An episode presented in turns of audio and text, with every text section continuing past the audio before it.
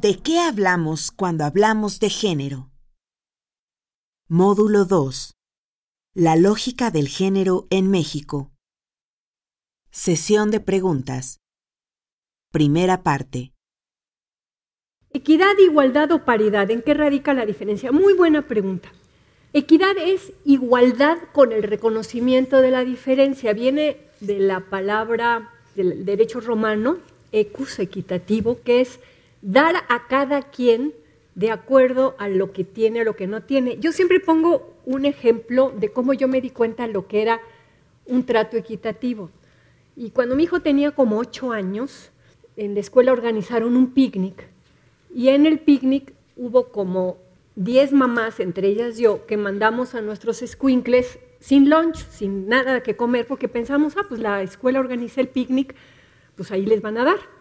Y otras mamás mucho más previsoras y decentes que nosotras mandaron a sus chavos con sus tortotas y todas sus cosas, ¿no? Y a la hora de la comida, cuando las maestras ven que había ocho niños que no llevaban nada de comer, fueron a una tiendita y les compraron unas tortas. Entonces regresaron con ocho tortas y a la hora que les empezaron a dar tortas a los niños que no traían lunch, los otros empezaron a protestar. ¿Y a mí por qué no me das torta? Porque tú sí traes de comer, pero es que no es torta. Entonces fue todo un rollo para las pobres maestras que estaban dando un trato equitativo, no les estaban dando lo mismo a todos, porque habían unos que tenían y unos que no tenían. Al final entre ellos hicieron cambalache. Mi hijo al final cambió su torta que le había dado la maestra por el lunch de un chavito pero esa imagen de que para que haya igualdad, tú tienes que hacer un trato equitativo, fijarte quién tiene y quién no tiene. Entonces, la equidad es igualdad con reconocimiento de las diferencias. Eso es equidad. La igualdad es otra cosa, que no es similitud. muchas veces decimos, hombres y mujeres somos iguales, no somos idénticos. Hay una diferencia sexual, pero somos iguales como ciudadanos, tenemos los mismos derechos y tenemos las mismas responsabilidades. La igualdad sí implicaría un piso, digamos, en donde todos tienen lo mismo, sin ver, digamos, quiénes tienen más o quiénes tienen menos. Digamos, Carlos Slim y el último indígena en una comunidad tienen el mismo derecho de votar, porque son ciudadanos mexicanos y podrán tener cierto tipo de cosas en el papel de la ley, pero no se está reconociendo la diferencia que puede haber entre el hombre más rico y el hombre más pobre. ¿no? Entonces la igualdad es otra cosa, es un piso. hay una discusión entre las feministas sobre si hay que luchar por equidad o por igualdad. Y yo digo que en este momento, que todavía los derechos sexuales y reconocidos no están en todo el país, hay que luchar por equidad por un derecho de la diferencia que los hombres no tienen. Los hombres no tienen por qué luchar por el derecho a interrumpir un embarazo, digamos, ¿no? Entonces, y la paridad es otra cosa. La paridad es un mecanismo en donde lo único que se está diciendo es la especie humana es mitad hombre, mitad mujeres, todos los lugares de toma de decisiones tienen que ser mitad hombre, mitad mujeres. Ahí no se está pidiendo que las mujeres sean feministas ni que las mujeres nada. Entonces, la paridad lo que suele ocurrir es que siempre se instala primero en el ámbito político, porque es muy fácil, o sea, tú las, listas, pones un hombre, una mujer, un hombre, una mujer, etcétera, etcétera. Va a ser bien divertido, por ejemplo, para presidencias municipales o para gubernaturas no puede haber, digamos, paridad, tiene que haber más candidatas, mujeres, ¿no? Entonces, la paridad de lo único que te va a hablar es meter más mujeres en los puestos de toma de decisión. La paridad tal cual se entiende ahora. La paridad tal cual se entiende ya en Europa dice, para que pueda haber paridad política tiene que haber paridad en la casa, paridad educativa y luego va a haber política. Espero haber contestado. ¿Cuál es la crítica que usted hace al término empoderamiento y de qué deberíamos hablar en vez de esto? Ah, qué bueno, de emancipación. Es que el empoderamiento, a mí siempre me, cuando dicen empoderamiento me acuerdo del Bester Gordillo y de Marta Sagún, y entonces digo, eran mujeres muy empoderadas, pero no planteaban un tema de emancipación. Yo creo que nos tenemos que emancipar de todos estos mandatos culturales y de toda una serie de prejuicios.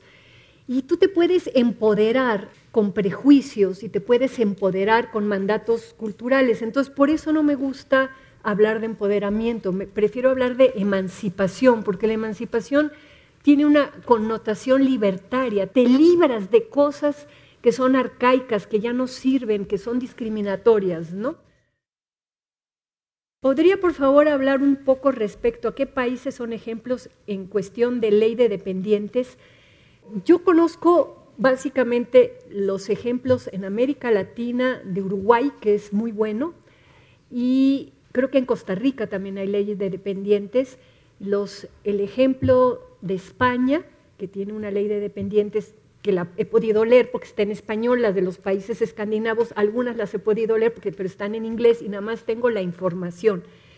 ¿Y dónde se puede investigar si actualmente se está planteando en la política de México? Yo creo que hay que preguntarle a los partidos políticos cuál es su propuesta de ley de dependientes y empezar como ciudadanos, ¿no? Ya ven que ahora los diputados tienen unos lugares donde atienden, se supone que la ciudadanía hay que llegar allí, papelito habla, hay que hacer una carta dirigida a tal diputado o tal diputada diciendo, yo quiero saber cuál es la posición de usted y de su partido sobre las personas dependientes que requieren cuidados especiales.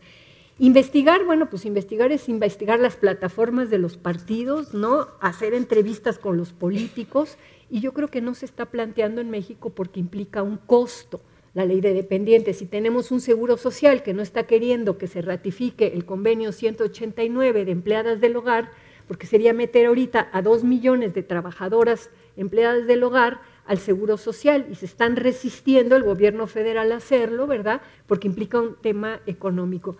La gran diferencia que tenemos con los países escandinavos es que allí la seguridad social es un piso parejo para todo el mundo, ¿no? Entonces, aquí nosotros no tenemos un piso parejo donde todo el mundo tenga la seguridad médica, ¿verdad? Y la seguridad de la vejez y de la pensión y de la ley de dependientes. ¿Qué habría que hacer con respecto a las posiciones contra el machismo y a favor de la igualdad la construcción de dos posturas contra el machismo de los hombres y de las mujeres, la inclusión de los hombres a la postura existente o una nueva construcción. Bueno, cuando me preguntan así de amplio de qué habría que hacer, yo siempre digo, ¿qué habría que hacer quién? Tú no conozco tu contexto. Yo creo que todos tenemos, todas las personas, que nos importan estos temas, tenemos primero que nada cambiar nosotros mismos. Y cambiar nosotros mismos implica formarte, saber argumentar esto, saber convencer a la gente que te rodea y luego dar un paso más allá en términos de una participación ciudadana más consistente si estás en un sindicato, si estás en un club de padres, si eres de la asociación de padres de familia de tu hijo, si estás trabajando en una institución yo lo que creo es que hay cosas que nos duelen y que nos molestan, pero que a veces no hacemos la tarea para poder convencer y argumentar. No se trata, digamos, solamente de llegar y decir, es que deberíamos de acabar con el machismo. No, no, es que a ver yo hasta dónde estoy reproduciendo ese machismo y hasta dónde la gente que me importa y que me quiere y capaz de escucharme, la puedo convencer que tenemos que hacer un tema de reflexividad crítica sobre cómo estamos reproduciendo el machismo. Hay una discusión en el movimiento feminista, que es un movimiento muy variado, como ustedes saben, donde hay grupos con muchas posiciones, ¿no? En donde para ellas la lucha, para muchas la lucha contra el machismo es una lucha que excluye a los hombres, yo pertenezco a una tendencia del feminismo que piensa que la lucha contra el machismo es una lucha de hombres y de mujeres y que hay que trabajar con los hombres, pero no todas las feministas piensan eso. Yo creo que luchar contra el machismo solo como mujeres, mixto hombres y mujeres o solo como hombres, es necesario y que cada quien sabe por qué está solo en grupo de mujeres, solo en grupos mixtos o solo en grupos de hombres. El problema que tenemos es que la mayoría de los hombres no se dan cuenta de cómo reproducen el machismo y de cómo les hace daño a ellos el machismo. Entonces, para que ellos puedan darse cuenta de eso, porque es más fácil que las mujeres nos demos cuenta cómo nos hace daño el machismo, yo creo que el tema de las dos posturas, ¿no?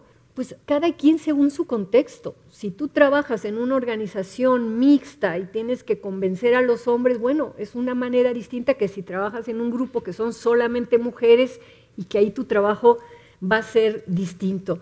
Yo antes pensaba que había un camino y ahora sí pienso que hay muchos caminos para resolver las problemáticas, ¿no? Y que más bien es en qué lugar estás tú, cuáles son tus posibilidades de éxito, ¿no? Si estás en la universidad y le quieres cambiar el chip a los presidentes de los partidos políticos, pues como que va a estar bien difícil que tengas acceso a ellos. A lo mejor puedes, si estás en la universidad, a tu grupo, tu facultad o de donde estés, convencerlos y empezar el trabajo allí. Igual, si eres una mamá que en este momento está dedicada al cuidado y no tienes trabajo, pues va a ser más fácil que en la escuela de tus hijos propongas una conferencia y que empiecen las mamás y los papás a trabajar allí. Entonces, ¿qué habría que hacer? Hay que hacer muchas cosas. Y lo importante es empezar por cambiar uno, por formarse, y el tema del conocimiento es muy importante. Si ustedes me vienen a oír aquí, es porque yo le he estudiado a este tema, porque ya tengo un cierto conocimiento que quiero transmitir. Y lo que les quiero transmitir, aparte del conocimiento, es la necesidad de que ustedes tengan ese convencimiento si quieren que las cosas cambien. En el Distrito Federal se utilizan dos términos, acciones afirmativas o acciones positivas. ¿Cuál es la diferencia? No hay diferencia, o sea, son tradiciones distintas. Hay gente que habla de discriminación positiva, de acciones positivas, de acciones afirmativas, ¿no? Eso depende si viene de una tradición anglófona o de una tradición de lenguas romances. No hay diferencia conceptual. Como mecanismos transitorios, como palancas que hay que meter para ir cambiando las cosas. Y son palancas que pueden tener efectos perversos. Ustedes se acuerdan de las Juanitas, por ejemplo, ¿no? Bueno, las Juanitas son estas mujeres que aceptaron, porque había una cuota de mujer, aparecer como las candidatas a diputadas y cuando ganan, renuncian y dejan que el suplente, que es hombre, suba. Bueno, pasaron Juanitas una vez, pero el Tribunal Federal Electoral dijo, la próxima vez cada candidata mujer va a tener suplente mujer para que no ocurran más Juanitas, ¿no? ¿Cómo cambiar la mentalidad machista de los que están en la cúpula del techo de cristal? Tienes que estar cerca del techo de cristal.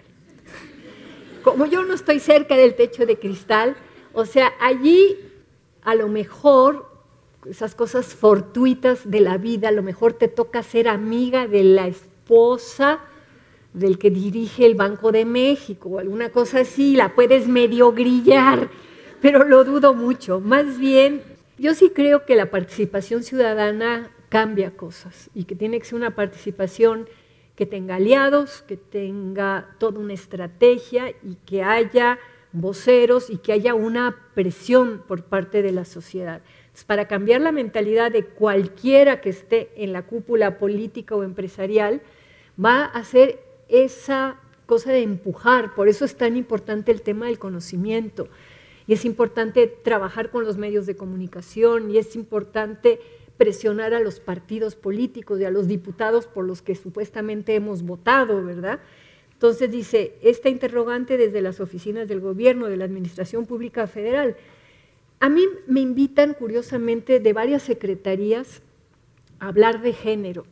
Y claro, cuando me invitan, me invitan el día del 8 de marzo de la mujer o el 25 de noviembre, Día de la Violencia, y cuando les hablo de estas cosas, se quedan impactados porque no se esperan. La gente espera que, que si hablo yo de género, hable de mujeres. Y cuando hablo de esto, y hay algunos funcionarios que les mueve el asunto y con quienes luego se ha podido ir trabajando más en serio el tema. Hace rato que estamos trabajando con el IFETEL y, por ejemplo, todo el tema de los horarios, están ahorita luchando para que a las seis de la tarde de veras se apaguen todas las luces de la oficina. Va a ser la primera oficina de gobierno que va a meter un cambio en el tema de los horarios, ¿no? A ver si lo logramos. ¿Qué políticas públicas se están aplicando actualmente en el DF? ¿Están bien implementadas? A ver, una cosa es el diseño de las políticas públicas y otra es la implementación.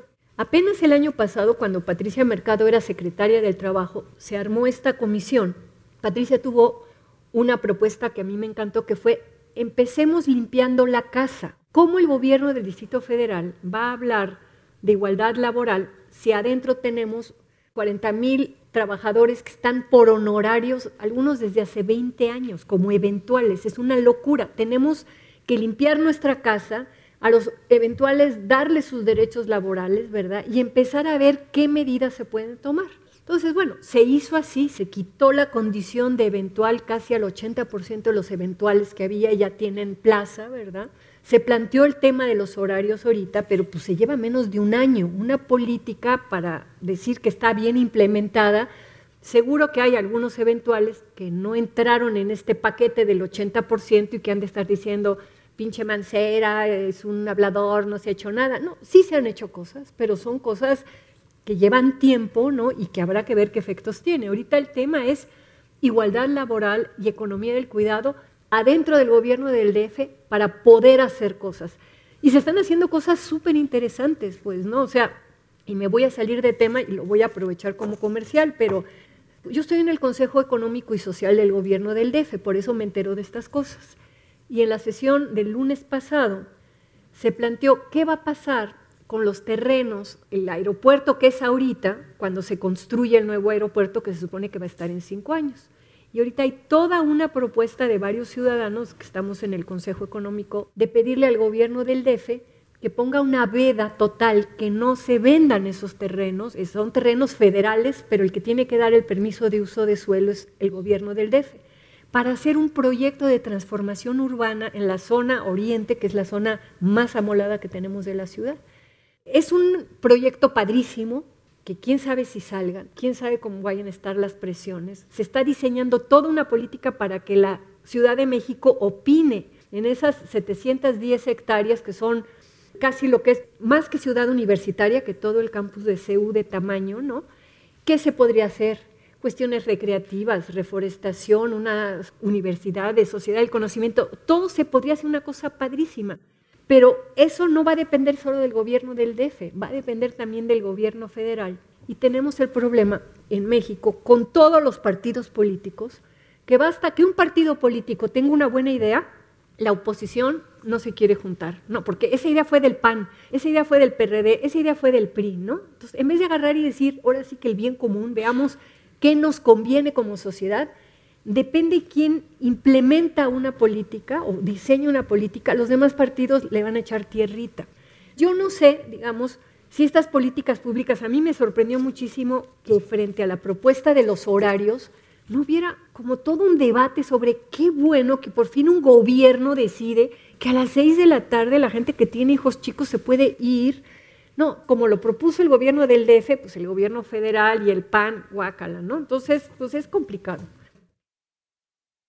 ¿Cómo distinguir una política sexista a una política con acción afirmativa? A ver, el sexismo es discriminación en función del sexo, pero discriminación, digamos, negativa. Y una política con acción afirmativa es, por ejemplo, esto de los hombres darles permisos paternos que no tenían, ¿no? O las políticas afirmativas de cuotas. El IFE puso hace, no sé si fue un año o año y medio, vio que en su plantilla de trabajadores habían muchos más hombres que mujeres y decidió que la siguiente convocatoria para contratar gente para el INE la iban a pedir solo para mujeres para ir equilibrando el número de mujeres. Eso es una política afirmativa. Fue discriminación contra los hombres, pero no fue sexismo, fue discriminación positiva, con un objetivo positivo de igualación. Y una política sexista, a ver, pues es que hay un chorro de políticas sexistas, pero digamos, es esa política que plantea que solamente se pueden contratar hombres para cierto tipo de, de trabajos. Las políticas de conciliación son las mismas de corresponsabilidad, a ver, las políticas de conciliación son políticas que se hacen desde el Estado. La corresponsabilidad la hacen las propias parejas. Se usan de manera ambigua o indeterminada los dos términos. Hay sociedades en donde el término conciliación suena como a negociación y conciliar así como algo feo y prefieren corresponsabilidad. Pero depende, digamos, de cómo se use en el contexto que se use. Dice, pues las mujeres casi siempre son la población objetivo de las políticas de conciliación. A lo mejor aquí, pero no en todas partes. O sea, lo que hay que conciliar es a los trabajadores que tienen problemas familiares para que puedan desempeñar sus responsabilidades familiares sin perder. Entonces hay muchas políticas de flexibilización de trabajo desde la casa, todo ese tipo de cosas. Y a lo mejor sí, algunas les tocan como población objetivo a las mujeres, pero en muchos países no, las políticas de, de conciliación también van hacia los hombres, ¿no? Y la corresponsabilidad se plantea por parte de los estados no, la conciliación se plantea por parte de los estados, dice, pero no de los hombres. Claro, tú no puedes meterte adentro de las parejas y obligarlos a. Tú puedes poner incentivos como hicieron en Canadá. Ellos ya tenían permisos para los hombres y los hombres no los tomaban, los grandes ejecutivos. ¿Cómo obligas a que se haga corresponsable ese hombre? Pues tienes que tener algo que lo incentive, no te puedes meter a obligar a alguien que diga, no, pues yo no quiero cuidar a mi bebé, yo ya lo arreglé con mi mujer, usted Estado no se meta. Son términos que se usan indistintamente, sí tendrían que afinarse más qué es conciliación y qué es corresponsabilidad, pero sí puede haber políticas de corresponsabilidad, digamos como la de permisos paternos, que el Estado meta los incentivos para que los hombres las acepten, ¿no? Para lograr la paridad hay que considerar la relación de poder del patriarcado sobre las mujeres y sobre los hombres. El patriarcado también chinga a los hombres, el costo de la virilidad. ¿Cómo lograr que el género masculino ceda en el poder si sabemos que éste se adecúa a la resistencia que opone el dominado contra el dominante? A ver, ¿cómo lograr que el género masculino ceda el poder? No, no van a ceder el poder. ¿Por qué lo van a ceder? ¿quién tiene poder que lo ceda amablemente? A menos que se dé cuenta que ese poder tiene un costo también para él. Si los hombres se dan cuenta que por tener poder no tienen vida familiar, no ven a sus hijos, pierden la relación con la toda una serie de cosas, a lo mejor empiezan a decir, queremos otro arreglo social en donde esté esto más repetido. Habrá hombres que se aferren al poder y habrá hombres que están dispuestísimos a bajarse de ese escalón. Pero lo que no podemos es hablar del género masculino en general, porque hay muchas maneras de ser hombres, hay hombres feministas, hay hombres que están hartos de ser los que siempre pagan, los proveedores, los, toda una serie de cosas y que quieren que las cosas cambien. Les pesa mucho decirlo y les pesa mucho organizarse para pelear esas cosas, ¿no? Pero yo creo que el tema del poder es un tema súper complicado porque sí hay el poder en lo público y el poder en lo privado. Y habría también que preguntarnos cómo le hacemos para que las mujeres cedan el poder en lo privado y dejen de ser la reinita de la casa de que tú no te metes aquí y yo mando sobre mis hijos y toda una serie de cosas. O sea, es que si no vemos los dos lados de la problemática y pensamos que la problemática solo está en un lado, yo creo que no vamos a avanzar. Y las resistencias que opone el dominando contra el dominante es que hay, hay dominación psicológica, hay dominación amorosa, hay muchas dominaciones y hay hombres que son dominados por las mujeres. Entonces, no sé, yo, yo no veo que sea un problema de hombres contra mujeres o de mujeres contra hombres. Creo que es mucho más complicado, que hay situaciones mezcladas que hay situaciones de privilegio de las mujeres y también de privilegio de los hombres, y que estamos viviendo como sociedad momentos bastante ominosos, ¿no? de deterioro del lazo social, de indiferencia, de crueldad y de violencia que a todos nos va a tocar en algún momento, alguien cercano, si es que no nos tocó ya, y que o agarramos la onda de que o nos salvamos todos o no se va a salvar nadie, ¿no? y de que tenemos que hacer una lucha por esta emancipación y, reconstrucción del tejido social. Quisiera saber si en México se ha propuesto por parte de las feministas, yo no puedo hablar a nombre de las feministas, hablo a nombre del grupo al que yo pertenezco y no estoy enterada de todo lo que hacen todos los demás grupos, pero bueno, quisiera saber si en México se ha propuesto por parte de las feministas u otro grupo horarios laborales más cortos en general y si sí, ¿cuál ha sido la respuesta? Sí, las feministas, digamos, en el grupo en el que yo estaba desde los años 80, empezamos a hablar de horarios laborales compatibles con los escolares, para empezar. Decíamos, Las primarias públicas, que entran los niños a las 8 y salen a las 12, bueno, aquí en la UNAM a las 12 y media, pues llegan las secretarias con sus niñitos que sacaron de clases y se están hasta las 3 de la tarde o 4 que salen, ¿verdad? Aquí y en muchas oficinas públicas. Y decíamos, necesitamos horarios como los de Europa. Tú dejas al niño a las 8 de la mañana y lo recoges a las 5 o 6 de la tarde, ya comido, ya con el taller, con la clase de música, con la tarea, con la estampita de Benito Juárez, y te dedicas de 6 de la tarde a 9 de la noche que se acuesta a una relación de disfrute y no de estar acompañándolo en su tarea o llevándolo a clases en la tarde, ¿no? No creo que haya habido una iniciativa legislativa sobre el tema de los horarios. Y después de 35 años, de los 80 ahorita, ya hay en algunas escuelas públicas, se está metiendo el tema de los horarios extendidos, pero creo que no hay una legislación al respecto.